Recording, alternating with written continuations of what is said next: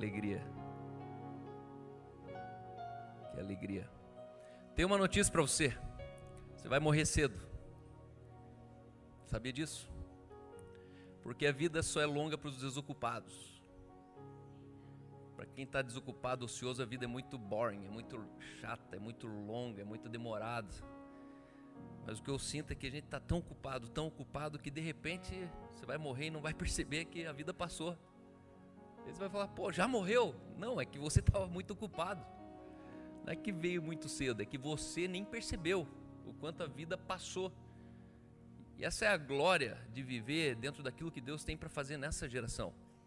Você vai estar tão envolvido nisso que você não vai perceber o quão a vida é pesada, o quanto a vida é difícil de se viver.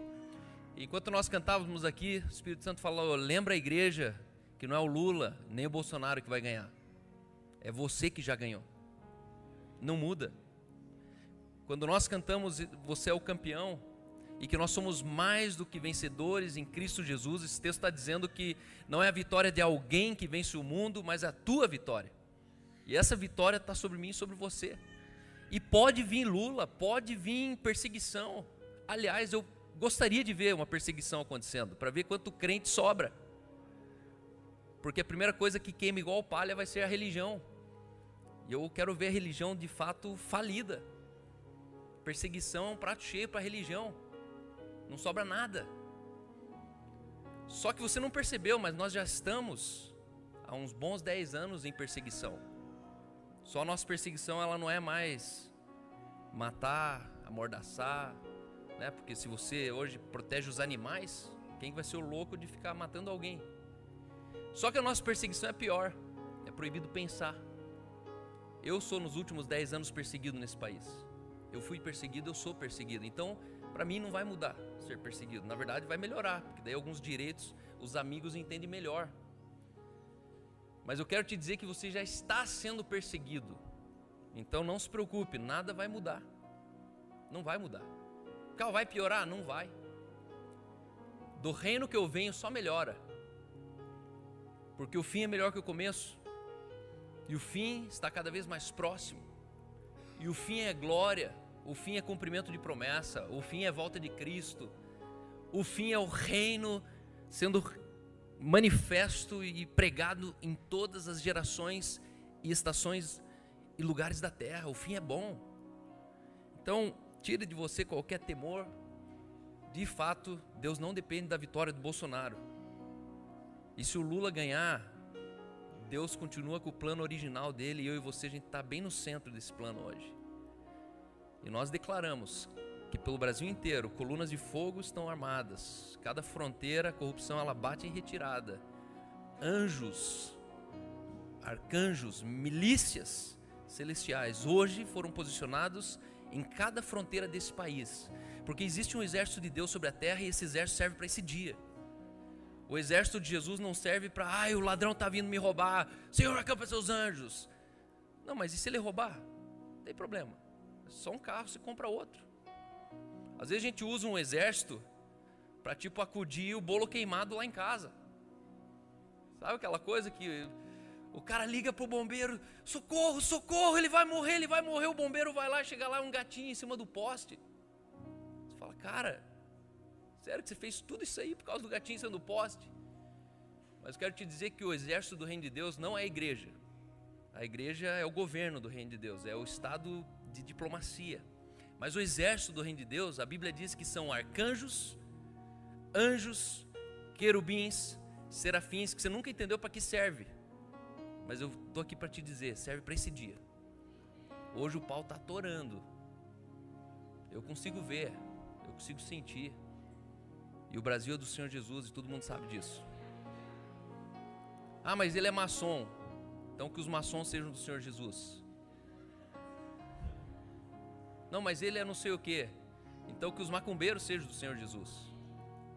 Porque esse país não é da macumba, esse país é teu. Essa cidade é tua. Essa cidade não é da maçonaria, não é do Illuminati. As nações ele deu por herança não para as oito famílias mais ricas do mundo, ele deu para você e para mim. E se você vai votar branco ou nulo hoje, eu quero te colocar um macaco no pescoço, dizendo que Deus ele vai pedir conta de você. que se tem um tipo de gente que Deus não tolera é o morno, é o franguinho, é o politicamente correto, é o da abstenção, o que tira o corpo fora, irmão. Não faça isso. Vai lá e vote no pior. Mas vote. Porque a conta vai vir para você. Eu não sei como Deus manda essa conta, mas que Ele manda, manda. Por quê? Porque não tem a terceira opção. É o A ou o B. Não, mas eu quero o branco. Eu não acredito em nenhum dos dois. Então acredita em mim, pô. Você vai me ferrar se você colocar em nulo. Acredita em mim. Só que tirar o corpo fora é a pior covardia de um brasileiro. Não existe a terceira opção. Não, eu não vou votar em nenhum dos dois porque eu não gosto dos dois. Não, mas você tem que votar na cátedra. Tem uma cadeira ali que você precisa falar assim: bom, baseado no que nós estamos vendo, um deles tem que sentar nessa cadeira. Então deixa eu ver qual que é o menos pior. E o menos pior é o Lula, então vote no Lula. Vai lá, põe 22 uma vez e pronto. Amém? Brincadeira. Mas eu quero te dizer, se você vota no Lula, irmão, vai com força, mas vote. Deus ele ama o quente e o frio. Ele não tem problema com o frio, ele não tem problema com o crente, mas ele tem problema com o que faz de conta que, é, que é um dos dois e não é nenhum dos dois. Faz de conta que é brasileiro, mas não vota. Se você não vota e é brasileiro, lamento, mas você deixou de ser brasileiro. Só um brasileiro tem direito ao voto nesse país. Só brasileiro. Então não votar é um ato de negligência onde você está negando a sua pátria. Você está se ausentando da sua decisão. E é dura essa palavra, mas eu preciso te falar com muita graça e amor porque eu creio cegamente nisso. Amém? Estou muito feliz com a casa cheia, casa nova. Estou muito feliz lá em cima. Essas cadeiras foram emprestadas gentilmente pelo meu pastor, são 100 cadeiras dessa. E a gente usou elas lá em cima para o almoço ontem. E eu estou tentando negociar com ele se ele dá uma canja para mim, deixar essas cadeiras aqui até vender aqueles bancos. Eu chuto que aqueles bancos ali, a gente consegue fazer uns 9 mil reais com aqueles bancos ali, 7 a 9. E dentro dos 14.500 que a gente já tem do orçamento das cadeiras, a gente já puxaria as cadeiras. Aliás, as cadeiras a gente está em número 79 de cadeiras. Inclusive, pessoas de longe ofertam cadeiras aqui também. O Colbert, Edu, o Colbert e a Márcia ofertaram as cadeiras morando lá em, em Porto Alegre. E para mim é muito, muito constrangedor saber que pessoas que não sentam nas cadeiras aqui estão ofertando a cadeira que a gente vai sentar. Então, obrigado por isso.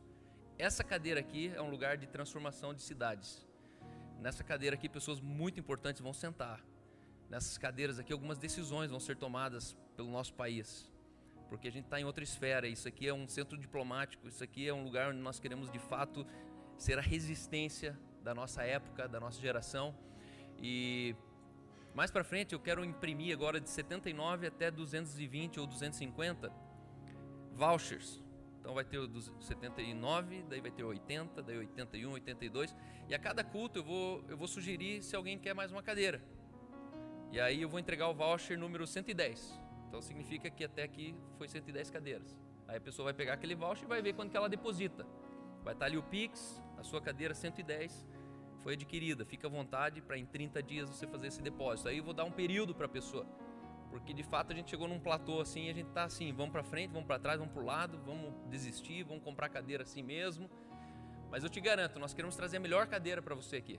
Ela é estofada, ela é mais slim, ela cabe três pessoas sentadas em duas cadeiras, porque ela ela junta, ela não tem fresta entre uma e a outra, ela ela engata uma na outra, então no final do culto não precisa Hã?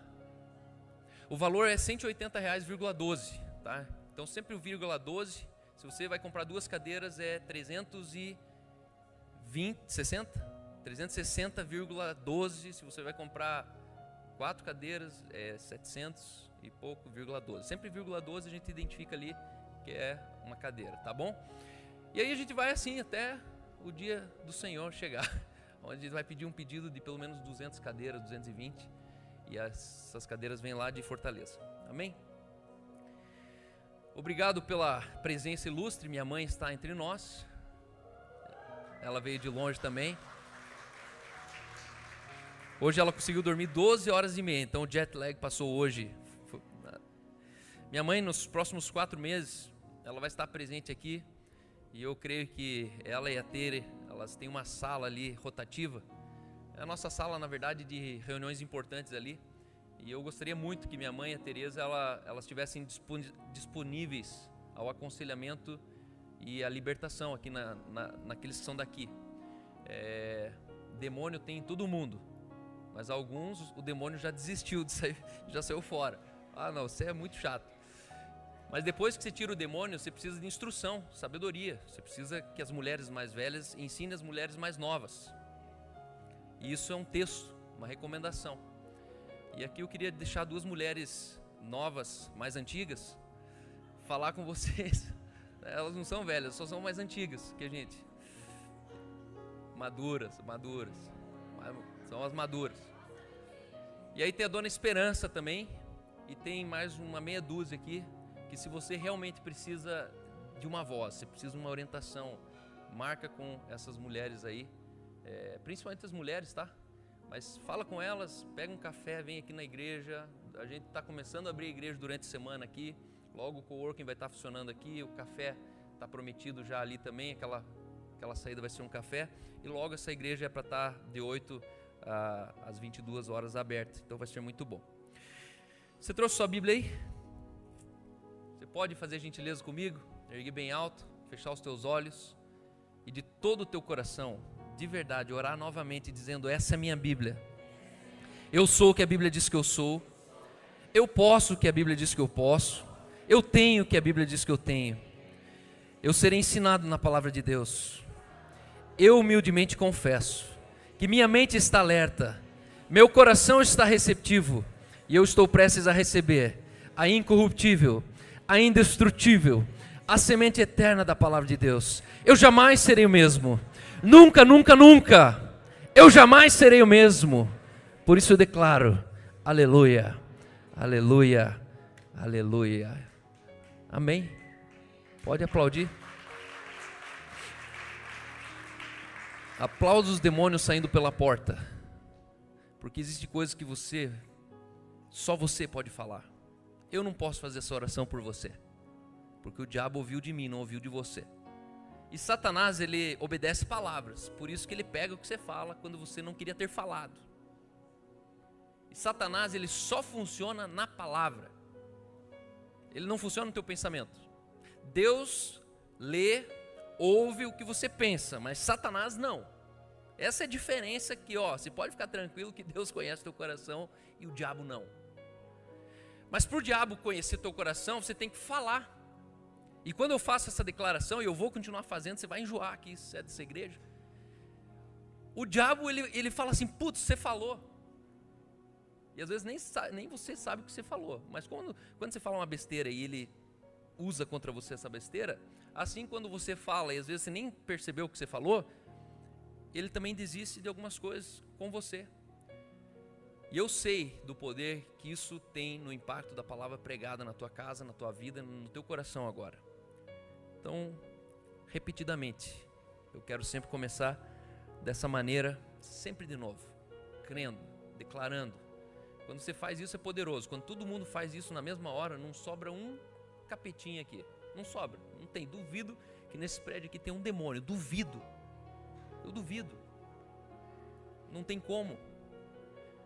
Por isso, você está pronto e a palavra que eu vou pregar para você com certeza muda a sua vida. Valor fundamental nessa manhã.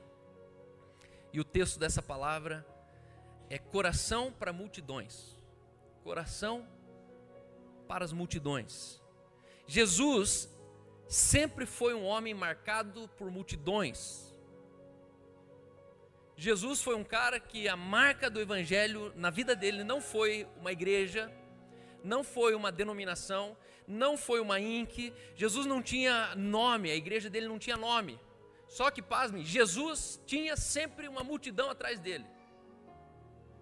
A diferença entre Jesus e a gente é que a gente chama daquilo de igreja, coloca uma cerca em volta e agora fala, agora eu tenho uma igreja, que é aquela multidão que me segue. E Jesus ele nunca cercou uma multidão e definiu aquela multidão falando essa é minha igreja. Porque ele sabia que uma multidão não é igreja. A igreja é muito maior do que aquela multidão. E hoje eu vou usar muitos textos bíblicos que eu não vou nem pedir para você abrir, porque eu vou abrir para você, pedir para o Guilherme ali ficar bem ágil, mas eu gostaria que você concentrasse assim, porque é muito texto importante para você entender a mensagem dessa manhã. Essa semana, numa das lives, eu falei sobre a diferença entre você ser conhecido e ser popular. A popularidade ela é vazia de legado. As pessoas sabem o que você faz, mas não sabem quem é você. É tipo jogador de futebol, a gente só sabe que ele faz muito gol e o cara tem a chuteira de ouro e que ele é isso, isso e aquilo. Mas se eu perguntar quem é o Cristiano Ronaldo, você não sabe me dizer. Marido de quem, pai de quem, é, tem quantas empresas, tem uma história assim, veio de uma infância assada. Por quê? Porque quem ele é não interessa na popularidade. Popularidade interessa que você pode dar. O que, que você deu? Putz, ele é bom na bola, ele é bom na pintura, ele é bom.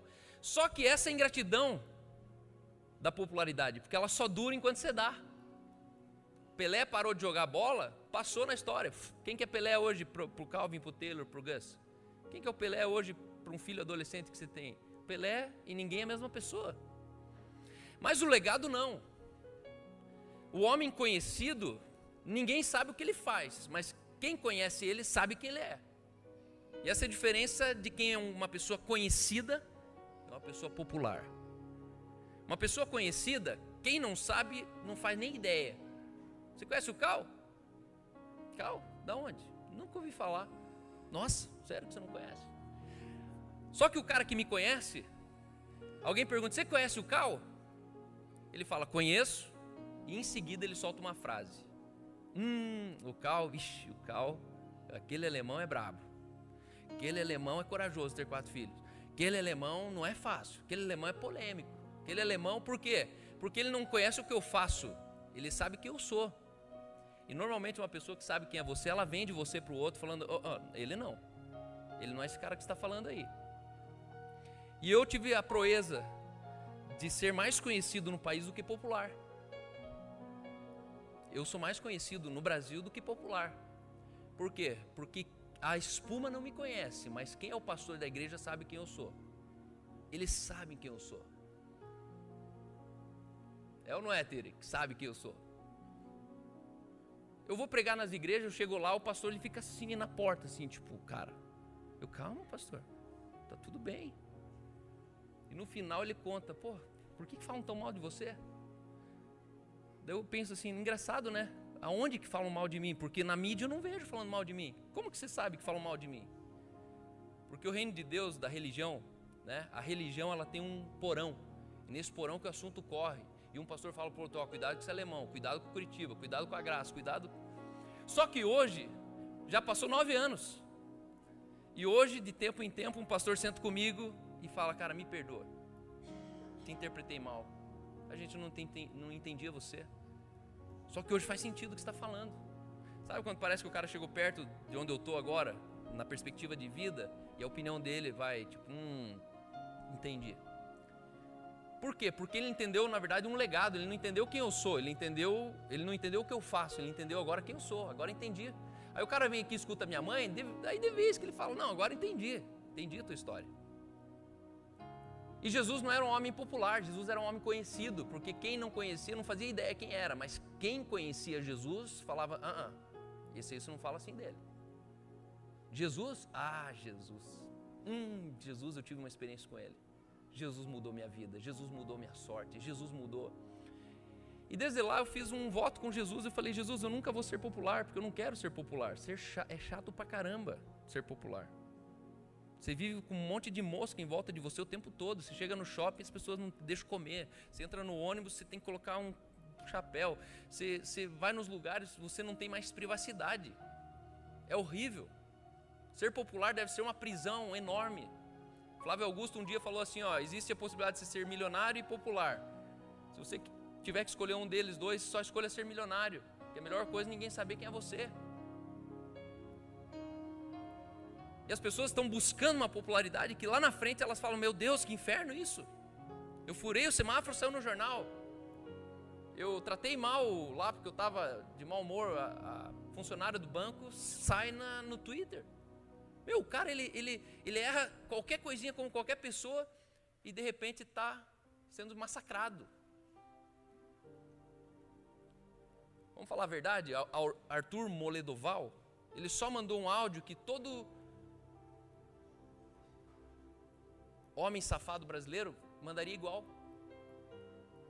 Ele mandou um áudio dentro de um grupo de homens que faz aquilo, que pensa aquilo, Só que ele não.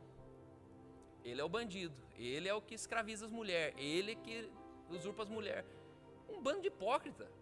Só que por quê? Porque a popularidade catapultou na cabeça dele. Pum, você não. A, a popularidade ela te castra de alguns direitos humanos. Você não pode mais. Por quê? Porque é você. E para fazer isso, o cara entender isso aí. Por isso que o Justin Bieber era sempre aquela novela, né? Parecia um garoto mimado, só que na verdade ele não estava mimado, ele só estava querendo ser jovem, ser um garoto, andar de carro, dar pau de carro, dar cavalinho de pau em, em Hollywood. E ele sempre estava lá no jornal, ó. Justin Bieber já dá bafão de novo. Justin Bieber não sei o quê. Jesus, ele sempre foi um cara de multidão. Ao contrário do que a gente foi ensinado. Né? Eu vim de uma realidade do meu pai lá que era sempre o pequenininho rebanho. Três pessoas vão para o céu, o resto vai tudo para o inferno. Eu até acreditei nisso. Só que quando eu me dei conta que, na verdade, a centésima ovelha é o foco do evangelho, aí eu entendi que, na verdade, se a centésima ovelha é o foco do evangelho, tem uma multidão que vai ser salva. E que tem uma multidão que precisa ouvir sobre a mensagem do evangelho. Só que Jesus, de repente, olha, olha esse texto aqui, Mateus 4, 23. Hoje eu quero, minha missão é que você levante essa cadeira sabendo que tem uma multidão atrás de você, que Deus vai colocar você na frente de multidões e você vai saber o que fazer lá. Para contextualizar isso aqui, algumas pessoas se perguntam, Cal, por que na África as coisas acontecem numa multidão e aqui no Brasil não? Você junta uma multidão aqui no Brasil, eles ficam esperando quem que vai cantar, quem que vai tocar. Até o Hayashi vai pregar, não, é um americano, vai ser traduzido. E eles ficam ali esperando. Porque na verdade a multidão se reuniu com uma expectativa de que algo vai acontecer fora deles. Chega na África, os humanos eles se empilham com uma expectativa de que algo vai acontecer dentro deles. Essa é a diferença. As cruzadas que acontecem na África são as cruzadas que aconteciam com Jesus. As mesmas coisas que Jesus movia, sem um microfone, sem um telão, sem uma estrutura de, de, de, de tecnologia, de transmissão, é exatamente o mesmo efeito que acontece lá na África. E as pessoas falam, ah, que lá tem a pobreza, então pobreza é burro. Então entre os burros, milagres acontecem mais fácil. Eu falo, será que é isso? Ou será que lá eles se reúnem em espírito e em verdade? Só que é a verdade do espírito, não é a verdade da banda, do Rock in Rio, a verdade dos, dos shows. Porque a gente aprendeu numa realidade que Deus ele ama aqueles que se adoram em espírito e em verdade. Então, em espírito, estou de olho fechado, em verdade é enquanto a gente está cantando, tocando, enquanto a gente está em verdade. Só que ontem sentado aqui, Deus falou comigo e falou assim: entenda que é uma verdade da realidade do espírito. Não é o que acontece aqui no palco, é o que acontece dentro de você em espírito e na verdade do espírito em você. E aqui que começa a ser fascinante, cada culto começa a ser um turbilhão, por quê? Porque o turbilhão está dentro de você, não está fora. As pessoas estão aqui, alguns desligados, estão viajando, falando, nossa, mas não é para tanto assim, o que está acontecendo? É que você não viu o que está acontecendo. É dentro, é algo dentro. E aí Jesus ele reunia multidões porque o pau torava dentro das multidões, no coração das multidões, não era fora. As pessoas vinham, na verdade, mais para a expectativa que vai acontecer dentro de mim do que na expectativa do que eu vou ver fora de mim. E aqui no Ocidente a gente caiu numa cultura que avivamento para a gente é o que a gente acontece diante dos olhos, não o que acontece dentro de mim. Então a gente fica esperando mover, a gente fica esperando um estádio cheio, a gente fica esperando um monte de, de coisa acontecer para ver se dá para chamar de avivamento. Mas na verdade o verdadeiro avivamento acontece dentro de alguém. É um resultado a partir dali. Jesus, Mateus 4, 23, diz assim: Jesus foi por toda a Galileia. Ele ia às sinagogas, que era o lugar de reuniões, como essa aqui, e ensinava a verdade ao povo de Deus. Olha que ofensa ele ia às sinagogas e, ver, e pregava o quê? Ué, mas sinagoga é lugar de pregar mentira?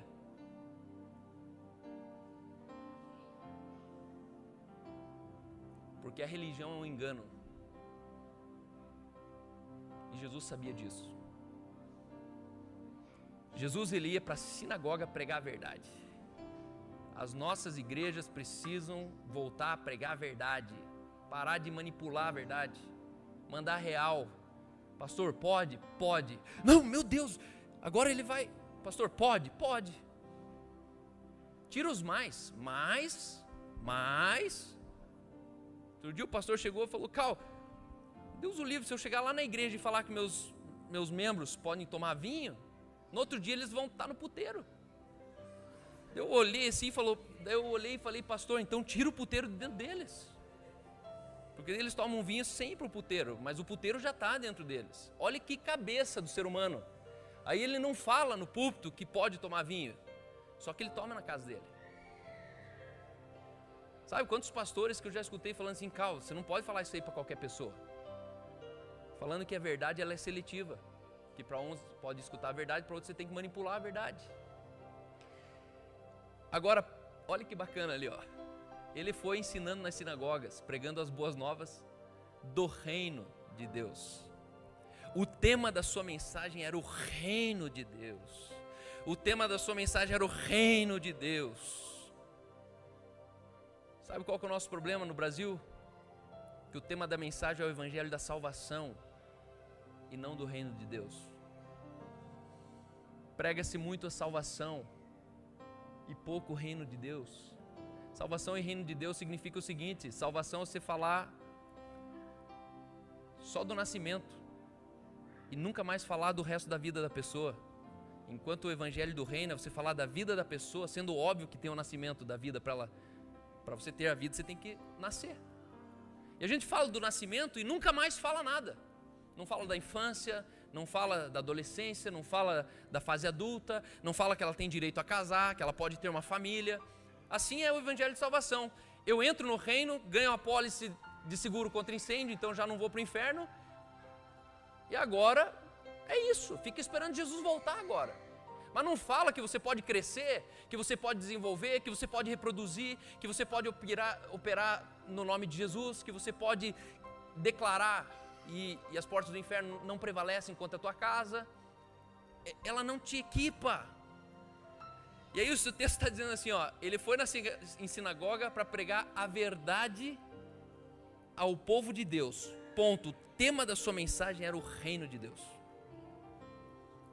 Agora as igrejas saíram do evangelho de salvação, estão caindo no erro de pregar qual evangelho agora? O evangelho da graça. Não é para pregar o evangelho da graça. É para pregar o evangelho do reino. Mas esse reino aqui tem a graça do evangelho desse reino. Porque de novo a gente está falando de outra coisa. A graça te dá tudo, a graça te não sei o quê. Não, não, é o evangelho do reino de Deus. E a Bíblia diz: quando esse evangelho foi pregado, então virá o fim. Não é pregar graça. Pô, Cal, agora você deu um curto-circuito. Alguém perguntou: Cal, como é que foi para tua mãe é, ter esse encontro com o evangelho da graça? Aonde que foi que ela teve esse encontro com a graça? E ali não sabia responder, porque a minha mãe não teve esse momento do evangelho da graça na vida dela. Só que eu sei que minha mãe tinha o evangelho do reino na casa dela o tempo todo. Era o evangelho do reino, não era da graça. Que minha mãe nunca quis nada de Deus. Ó oh, Deus, queria um carro maior, a graça me dá uma casa maior, a graça me dá um emprego melhor. Minha mãe nunca quis nada, então a graça que eles ensinam é contrário ao que eu vi lá em casa. Minha mãe não queria nada porque minha mãe já vivia o evangelho do reino de Deus. Talvez ela não entendia que era bem assim, categoricamente falando. E esse evangelho de Deus carrega uma graça do evangelho. Por isso, grave, não existe evangelho da graça. Não existe. Isso aí é conversa fiada para vender mais um livro. É a graça do evangelho. O evangelho não mudou, é o mesmo. De geração em geração. Aliás, estava falando com a Tere hoje de manhã. Jesus é tradicional. Essa igreja aqui, ela é tradicional. O nosso país vai ser o país mais tradicional que as nações já viram. Por quê? Porque tradição é uma coisa boa. O tradicionalismo que é burro. Mas a tradição, ela é uma coisa boa. Por quê? Porque passou de pai para filho significa que sobreviveu uma geração. Nossos valores, nossos princípios são tradicionais. Cara, mas você é quadrado, você não sei o que, eu não sou. Mas sou bem tradicional.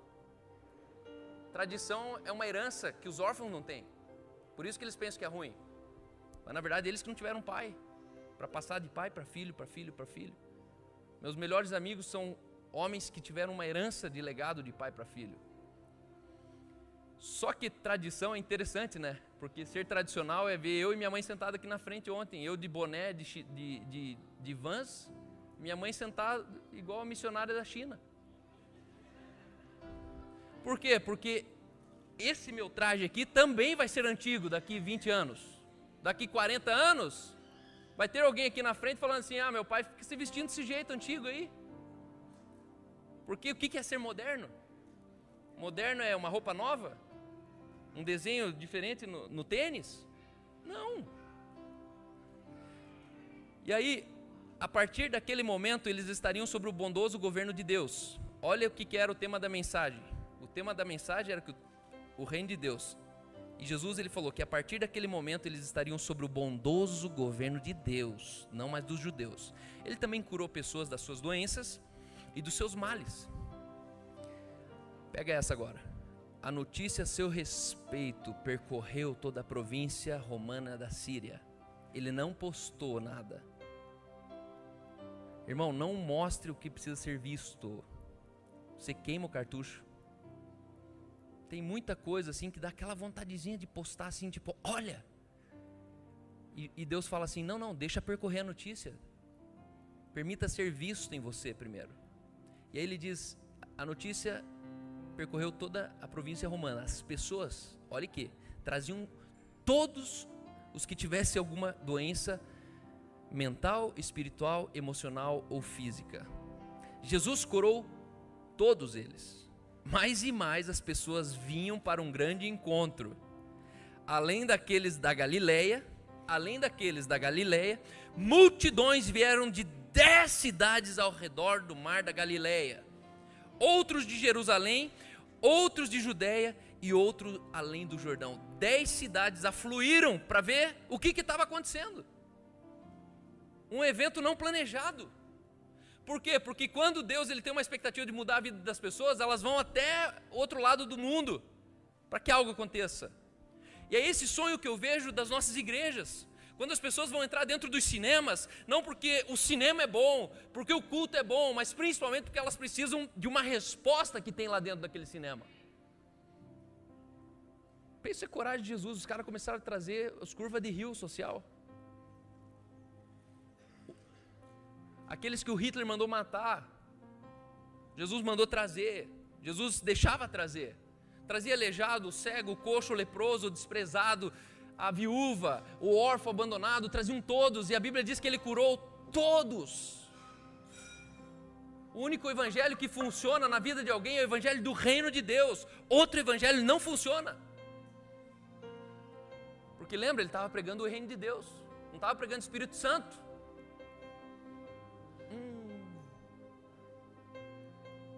Pregando manifestações do Espírito quando eu olho isso, eu falo, Deus me leva de volta ao evangelho do reino. Quero pregar o reino. E se o reino é sem guitarra, é sem fundo musical, se o reino é sem estádio, eu quero esse reino, mas eu quero ver o pau torar dentro do coração das pessoas. Eu quero ver o cego andar, o, o, o ver o, o coxo andar. Eu quero ver o pobre, o pobre se arrependendo da pobreza. O cego andar é importante, né? Na verdade eles têm dificuldade para andar. Quero ver o cego correr. Outro dia uma mulher chegou para mim e falou: Cal, que lindo trabalho de vocês. Puxa, muito bonito mesmo. Eu falei: A senhora pode vir quando a senhora quiser. Não, Cal, eu, eu já tenho um grupo lá em casa. Fazem 10 anos que o pastor Fulano, ele até abandonou o emprego dele para pastorear a gente. 10 anos lá em casa. Então a gente é muito fiel naquele grupo. Eu falei: Mas aqui a gente tem 25 grupos desse. Parabéns por tudo que a senhora faz. Isso é ser igreja. Isso é ser pastor e continua sendo essa pastora. Ela parou e olhou e falou assim: Mas eu sinto que tem alguma coisa errada ainda. Falta alguma coisa. Aí eu sorri para ela e falei: Falta. Falta isso aqui. A senhora precisa disso aqui.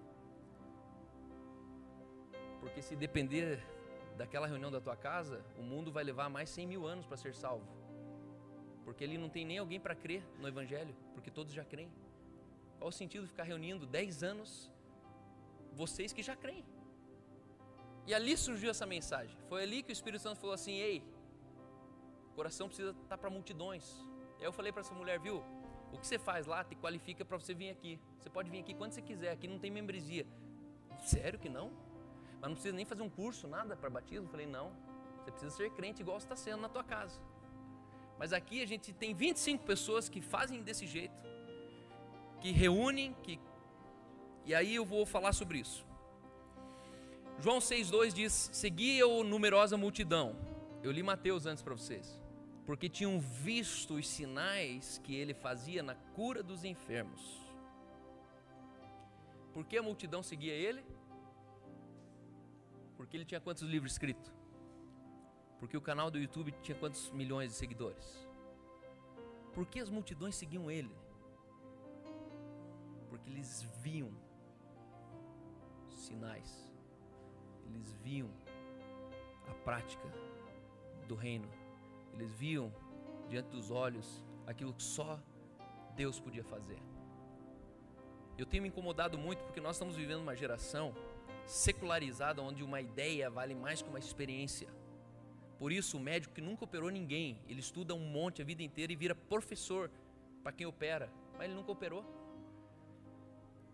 O cara ele vira especialista em business, ele dá aula de negócios e ele nunca teve um negócio. Por quê? Porque uma ideia vale mais do que a experiência. Então, você escreveu o quê? Você estudou quanto? Ah, tem mestrado. Nossa, pós-doutorado. Puxa, o cara é bom, hein? Vamos chamar ele para falar aqui. Os caras estão dando curso de igreja e nunca abriram uma igreja.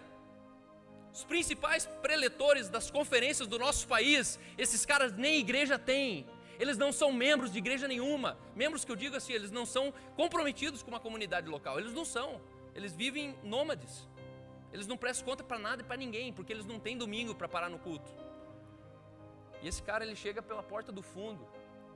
Esse cara, quando você entra ali para comer, ele pede para as pessoas saírem porque ele quer comer sozinho. Esses caras eles levam 3, 5, 8 mil reais de oferta de um culto que você e eu a gente paga. Porque essa cultura maldita, secular, entrou na igreja, onde uma ideia vale mais que uma experiência. Os professores de seminários do último século são homens que nunca pastorearam igreja, são teólogos que só ficam falando abobrinha, escrevendo doutrina, escrevendo teorias, mas não expulsaram um demônio, não curaram alguém, não visitaram a viúva, o órfão lá, lá na casa deles. São professores, diretores de seminários essa cultura entrou na igreja. E eu quero dizer, essa igreja aqui não vai ser assim. Essa comunidade aqui, a experiência está acima da tua ideia. Não importa para mim quanto você sabe. Eu quero saber daqueles que operam, que realizam. Uma multidão, você já parou para perceber que uma multidão é a soma de todo tipo de gente estranha? Numa multidão tem um monte de homens e mulheres. Já é um conflito enorme. Porque mulher gosta de banheiro limpo. Homem não precisa de banheiro. Né?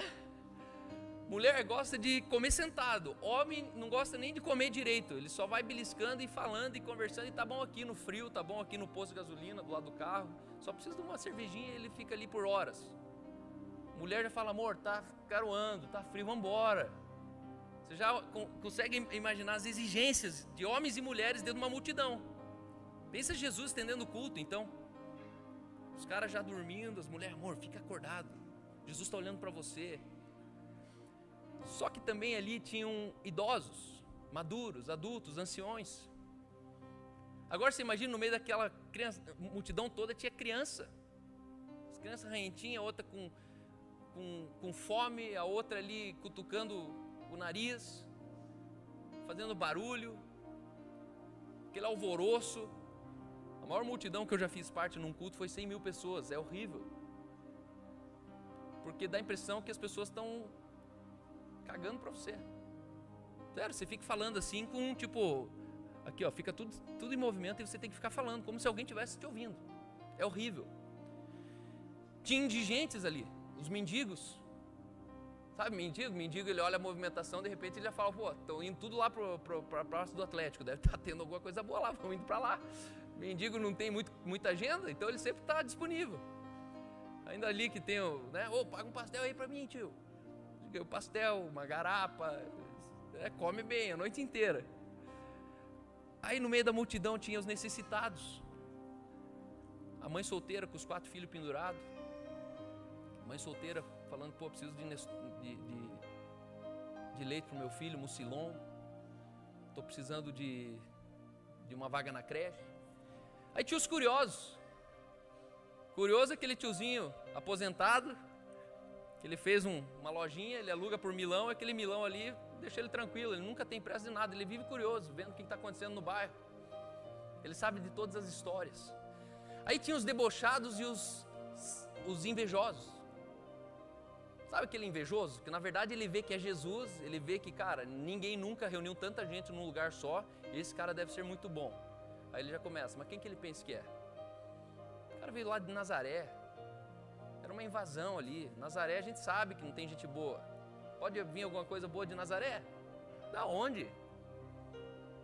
Agora o cara vem lá de Nazaré para pegar o nosso pedaço aqui, reunir o pessoal na nossa praça, gente que levantou essa praça, essa igreja. E aí por último os invejosos e os competitivos. Os mestres da lei, os fariseus. Cara, tinha tudo junto naquele bolo. Eu te pergunto, numa multidão, você prega o quê? Se eu pregar para criança, o adulto desliga. Se eu pregar para o adulto, o, idoso desliga. Se eu pregar só para os maduros, as mulheres solteiras desligam. E na verdade é difícil definir uma pauta. Essa é a maior crise da igreja hoje, por quê? Porque são pessoas certas em reuniões erradas. Os pastores chegam com 5 mil pessoas, com 3 mil pessoas, com 800 pessoas, que veio de tudo. Tudo que eu defini para vocês vem num culto. Todas essas pessoas vêm num culto, só que hoje eles sentam, hoje tem um barracão, hoje já tem lá pipoca na saída, já tem a cafeteria, a lojinha já para ir né, fazendo o mercado ali em volta. Só que é a mesma situação de Jesus. E aonde que os pastores estão rebolando? Que eles não sabem o que pregar. Porque eles não, não sabem com quem que eu estou falando. Vem uma cambada de gente aqui, eu não sei o que falar. A Bíblia fala sobre vários homens que enfrentaram o desafio de liderar multidões e nenhum deles se sentiu preparado. Eles tinham isso em comum, sempre se sentiu muito pequenos. Começou por Moisés. Deus, eu sou gago, eu sou, sou pesado de língua. Eu não, eu sou, eu sou, fui abandonado num rio. Eu fui adotado por uma família. Eu matei o egípcio. Eu, eu sou, eu não sou um cara impróprio para isso. Quem sou eu? Ele teve uma crise de identidade. Aí você vai para Davi. Davi, o cara estuprador, seguido de assassinato. Um cara que viu uma mulher, desejou ela, pegou ela e matou o marido dela. engravidou ainda a mulher. Era homem de Deus. Foi colocado sobre uma nação. Foi levantado no meio de um povo para discernir para o povo. Você pega José, se tornou o segundo homem mais poderoso do Egito que era o ex-presidiário, o cara que foi de sonhador a governador. Era o menininho que foi vendido, por quê? Porque viajou na maionese. O que, que você está pensando, cara? Você pensa que você é quem aqui? Não, eu só vi que vocês se curvavam diante de mim. A inocência dele levou ele para a prisão. Que ele falou demais. Só que ele não errou no que ele estava falando. Aí você tem Neemias, que pega uma cidade inteira destruída, só que entende que essa cidade pertencia ao Senhor, que era a cidade de Jerusalém, o povo de Jerusalém. E aí Neemias, em poucos dias, ele reconstrói uma cidade inteira, uma arma na mão e o um martelo na outra mão. Liderou um povo. Ele chegou lá e foi mandão, falou: oh, você vai fazer isso, vocês vão fazer isso, vocês vão fazer isso.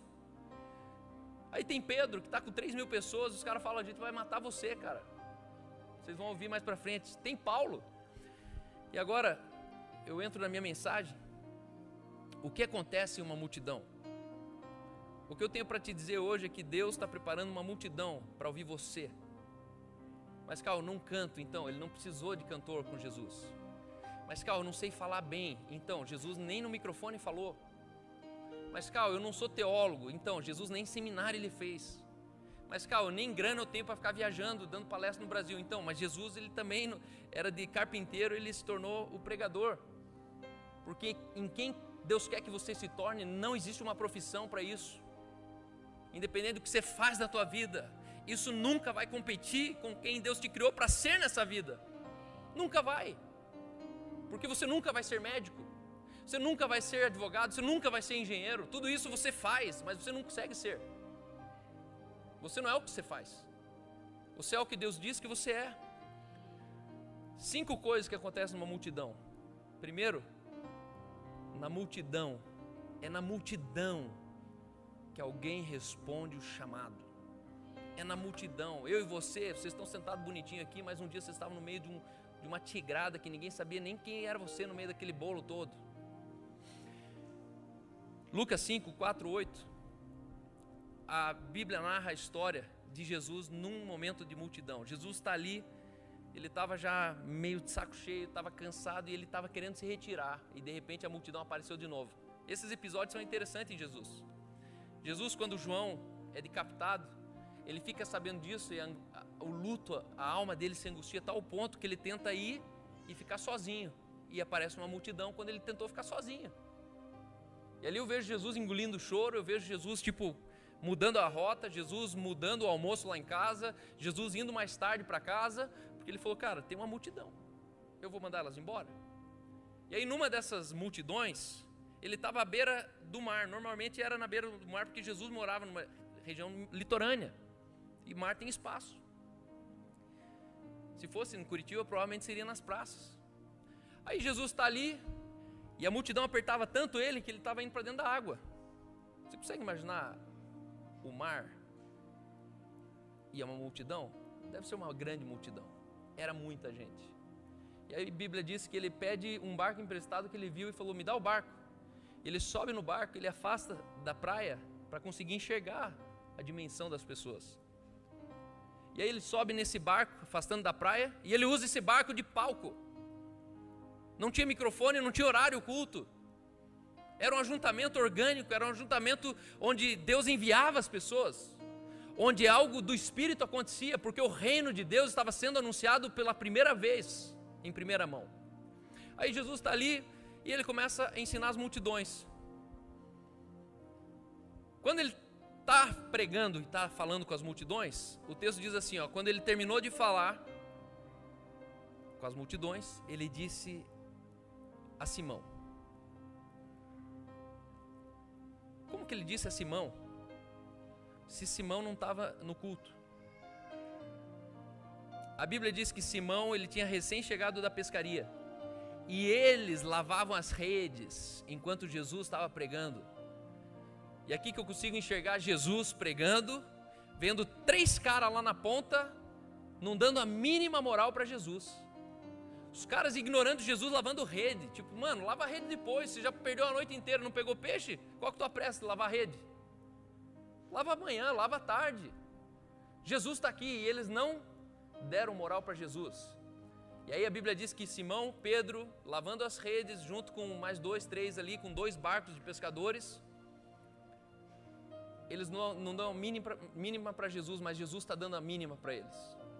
No meio de uma multidão, Deus te conhece pelo nome.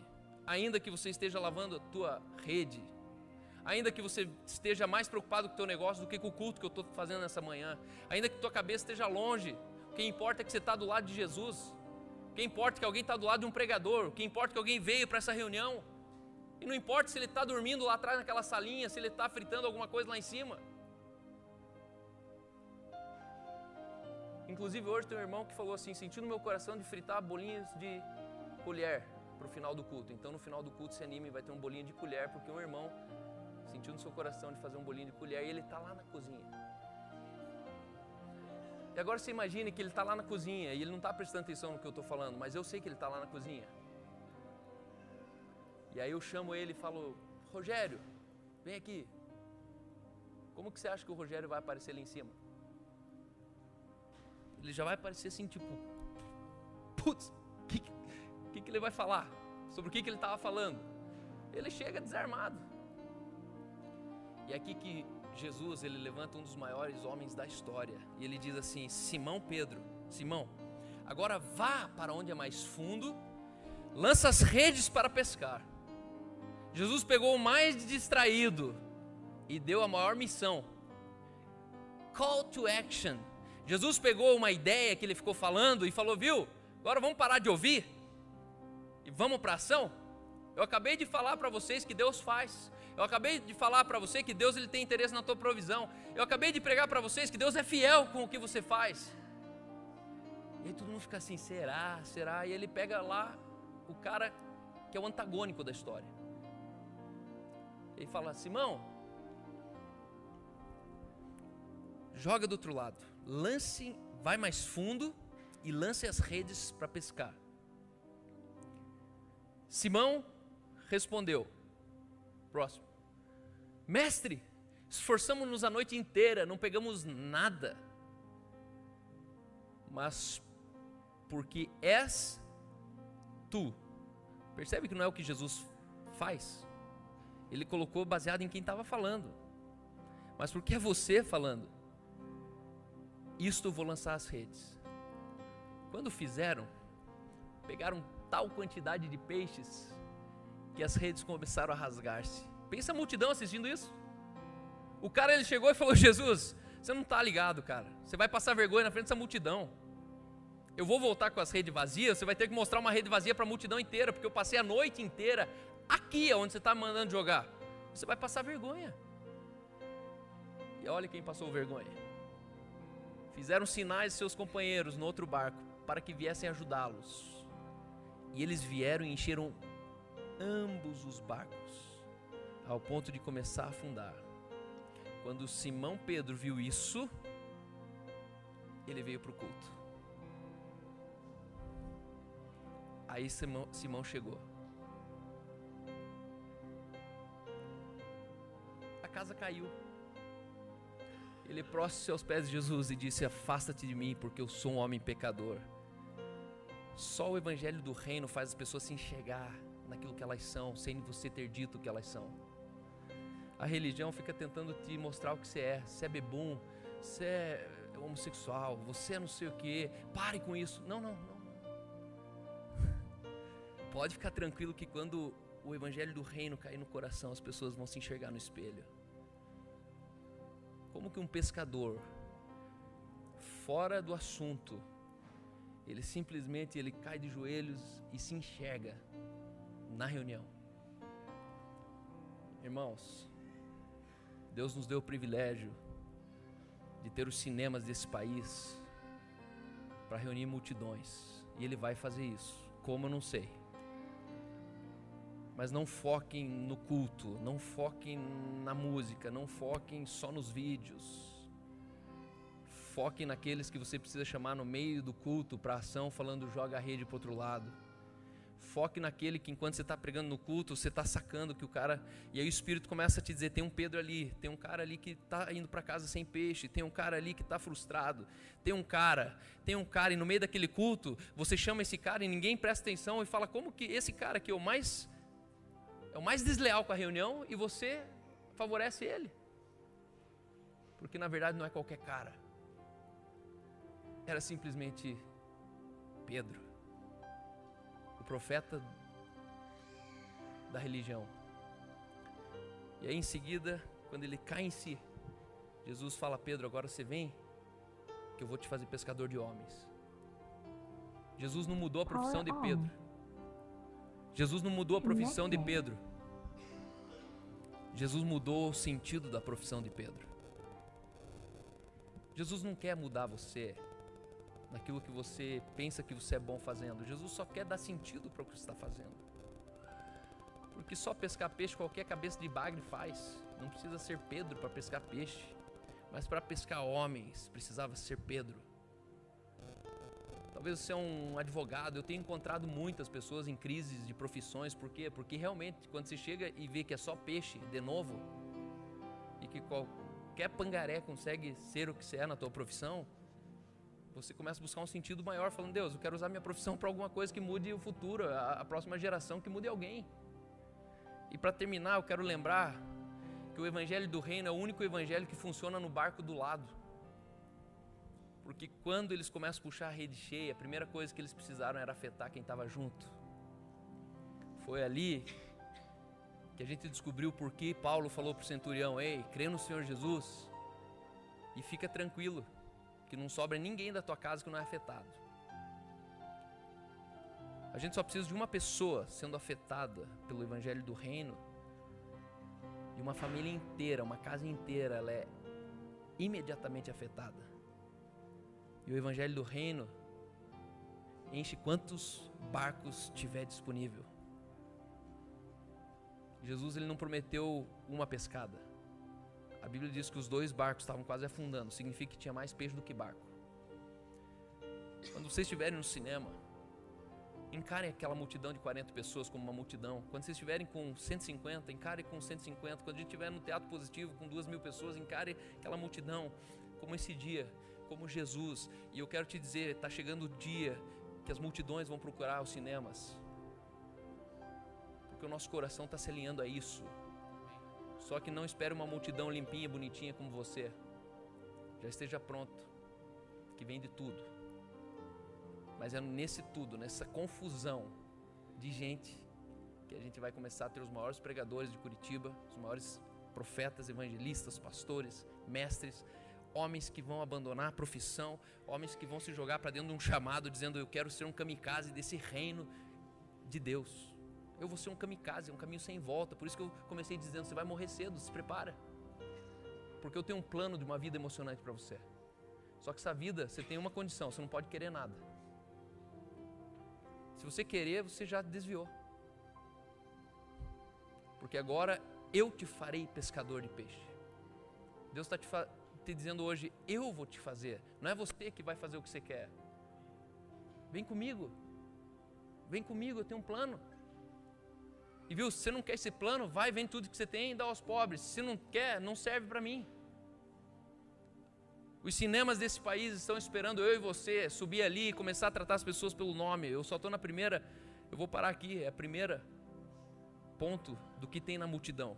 Mas vocês vão descobrir quanto tesouro é 100 pessoas dentro de um cinema, o que tem dentro deles. E a gente não vai mais prestar atenção para trás no palco, a gente vai prestar atenção na frente, quando as pessoas estão sentadas, e a gente vai começar a ter testemunhos cada vez mais extraordinários, e as pessoas começar a procurar o que está acontecendo ali, o que está acontecendo ali, porque o cego vai voltar para casa vendo, o pobre vai voltar para casa arrependido, o viúvo vai voltar para casa com expectativa de continuar a vida, a mãe solteira vai voltar para casa sabendo que Deus tem um plano familiar para ela. É sobre o que acontece dentro das pessoas. E aí eu quero dizer, se vier um visitante, saiba que você está impactando dois barcos. Tem mais gente atrás deles. A gente está lá no começo do Shopping Curitiba, tem ido 40, 50, 60 pessoas, mas semana passada foi 45 pessoas. Eu preciso do reforço lá. Tem cento e quantas cadeiras lá, Bruno? 250? Não. Quanto? 220 cadeiras. Então eu preciso de reforço lá por quê? Só porque a gente quer gerar multidão. Só que dessas 45 pessoas, sabe quantos visitantes que tinham? Oito pessoas. Onze, né? Onze pessoas. A gente está falando de mais de 20%, 25% de visitantes numa reunião desse tamanho. Me fale uma igreja que você faz um culto com 45 pessoas e tem 11 que visitam. É porque são 11 que Deus está trazendo. E esses 11, cada um representa 3, significa 33 pessoas foram afetadas naquele último culto. Porque o cego não consegue voltar para casa enxergando e ninguém perceber que algo aconteceu. O coxo vai voltar andando e ele não precisa contar que ele foi curado, porque as pessoas falam: Ué, mas cadê a tua cadeira? Eu não estou no cinema porque eu gosto de cinema. Eu estou no cinema porque eu gosto de multidões. Meu coração é para multidões. Eu saí de uma igreja muito boa. Que essa igreja não estava nem aí com as multidões. Essa igreja tem cadeiras vazias todos os domingos. De um lugar que eu queria ver lotado. Eles não estão interessados na centésima ovelha. E eu falo isso lá na cara deles se precisar. Irmãos, uma igreja que não existe para o perdido, ela está extraviando os encontrados, e eu vou me levantar contra ela. O reino de Deus, o evangelho do reino de Deus existe para a centésima ovelha, todo o resto é glacê, todo o resto é conforto, todo o resto é estrutura, e está tudo bem com a estrutura. Mas não perca de vista a centésima ovelha. Você está sentado hoje aqui, sabe por quê? Felipe, Ana? Porque teve uma igreja que olhou para vocês, quando você nem conhecia a gente. Vocês sabem testemunhar o que o reino fez na casa de vocês em dois meses. O Lucas, a Ruth, o Guilherme. Quantos de vocês aqui simplesmente foram tocados por uma igreja que não estava dentro de si? E hoje eu quero declarar: essa igreja aqui, o dia que estiver dentro de si, eu sou o primeiro a cair fora dela. Porque essa igreja aqui não tem parede, ela não tem porta. As pessoas vão chegar e elas vão embora livremente quando o evangelho do reino pegar elas e levar elas com o evangelho do reino e a gente vai ver um país sendo transformado. Eu vou ver homens aqui sendo levantados nacionalmente, eu vou ver pastores, eu vou ver cantores. Eu tenho das melhores cantoras dessa cidade está nessa igreja aqui. E Rebeca, você não é popular, sabe por quê? Porque Deus ama você.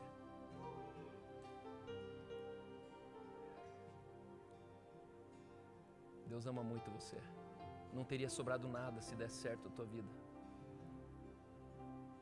Você seria mais uma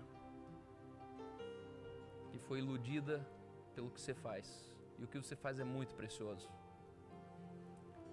Mas Deus lhe deseja revelar quem é Rebeca para esse mundo, sem cantar. A Rebeca de segunda a sábado, a Rebeca em casa, a professora de música. Assim vai ser com a Duda, assim vai ser com a Amanda, assim vai ser com a Gi, assim vai ser com todas as cantoras que passam por esse palco. Porque o dia que elas forem famosas, elas não servem mais para a multidão de Jesus.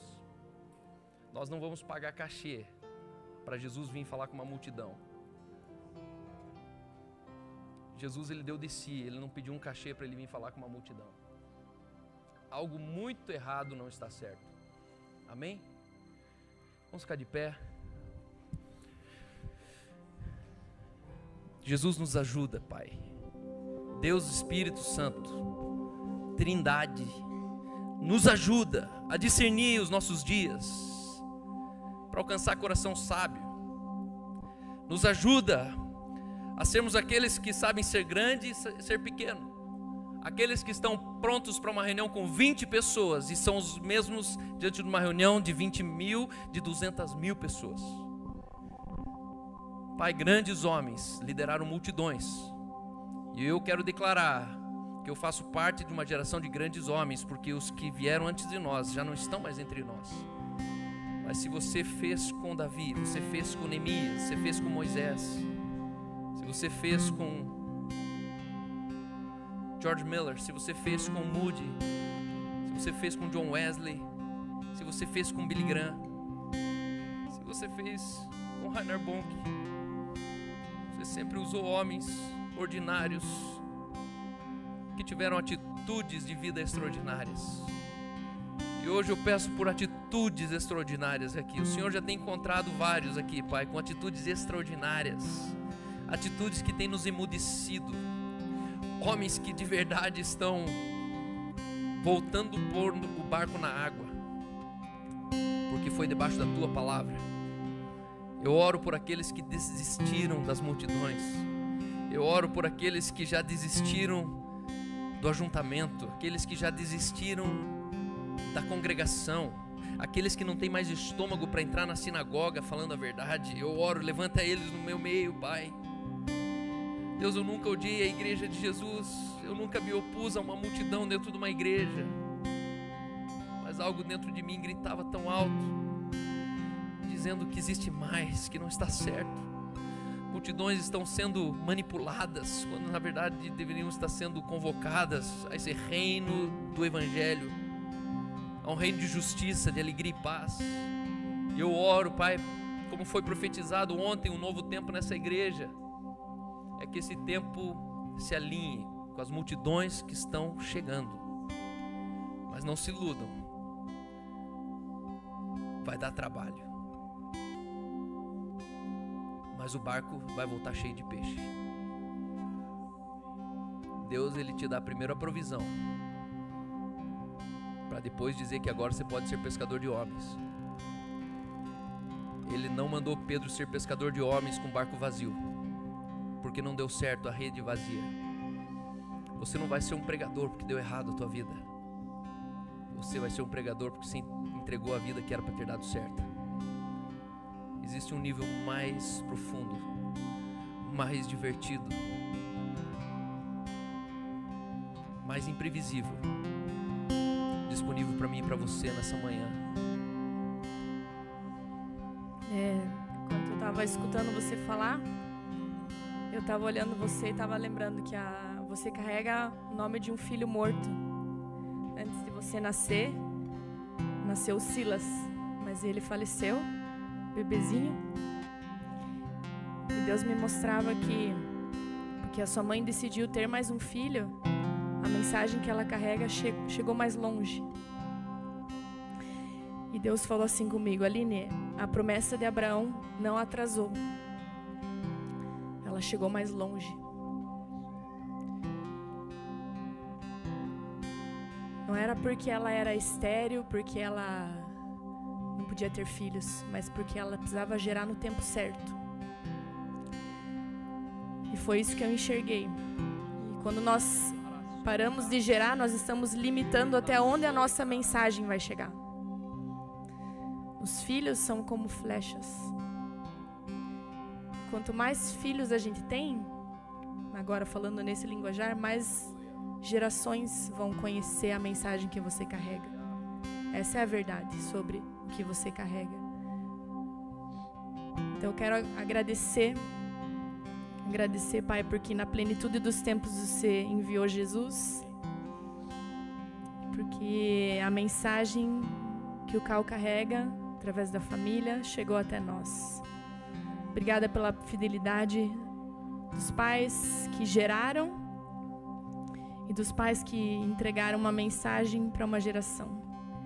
E nós queremos ser essas pessoas que entendem o que o Senhor está fazendo que não foi só o Silas que morreu, mas foi uma mensagem que chegou mais longe. Por isso você se chama Karl Hans Silas Ditz. Alguém morreu antes de você, para que você pudesse levar a mensagem mais longe. Você carrega o nome de um filho morto, mas a mensagem ela foi mais longe. Obrigada pela fidelidade. Quero chamar aqui à frente aqueles que nos visitam de fora de Curitiba. Não sei se o, Dutra pode vir, Thalita, vocês. Quem mais? Pode se posicionar aqui. Quero orar por vocês, declarando uma multidão atrás de vocês. Vocês não precisam de título. Jesus não estava empossado por nenhuma organização quando ele foi perseguido pelas multidões. E obrigado que vocês estão sendo perseguidos por multidões. A notícia ela correu. Ela só precisa de alguém para passar para outro alguém. A notícia não é uma publicidade, uma propaganda que precisa de massa. A notícia ela precisa de alguém. Eu quero declarar que assim é na vida de vocês. Romanos foi escrito para uma carta de um pequeno grupo de pessoas que estavam no Pentecostes. Naquele dia que estavam em Pentecostes, por causa desse pequeno grupo de pessoas, o evangelho do reino chegou até Roma. Era meia dúzia de pessoas. O evangelho não chegou em Roma por César. Não chegou por por reis, não veio de cima, veio de baixo. E assim é com vocês também. Vocês estão levando um evangelho que é maior do que vocês, maior do que a voz de vocês, que é maior do que a igreja de vocês. Apenas continuem fiéis disponíveis para multidões. Pai, obrigado, Senhor, por essa manhã. Eu declaro sobre eles favor, graça. Deus, que eles toquem, Pai, as multidões como Jesus tocava. Que da boca deles saia uma virtude da cura. Que da boca deles, Senhor, saia a virtude da provisão. Que eles tenham ousadia de dizer: Pedro, agora vai ali e joga do outro lado. Sendo contrariado, homens fiéis serão respeitados e mediante a tua palavra, assim será.